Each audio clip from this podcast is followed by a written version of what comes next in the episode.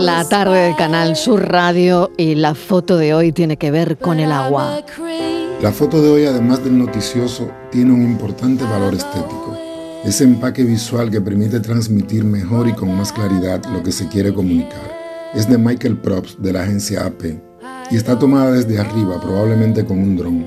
Ofrece una vista de unos campos totalmente inundados de agua al noreste de Frankfurt, Alemania el agua llena todo el cuadro atravesado únicamente de izquierda a derecha, en casi perfecta diagonal por la vía de un tren y sobre esta, justo en medio de la foto, unos vagones rojos contrastando con el marrón de toda la escena, precisamente en el punto que asoma ligeramente la parte de una carretera cruzando la vía de sur a norte.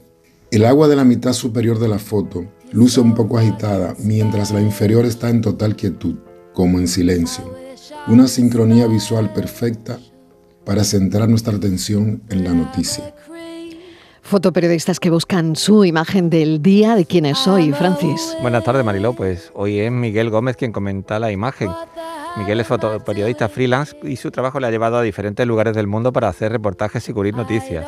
Ha trabajado en Associated Press en República Dominicana, desde donde también ha colaborado con diarios norteamericanos como New York Times, Boston Globe o el Miami Herald, entre otros.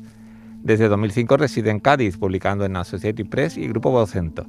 Ha participado en numerosas muestras colectivas e individuales y proyectos audiovisuales y libros. Imparte talleres fotográficos y consultorías sobre fotografía política.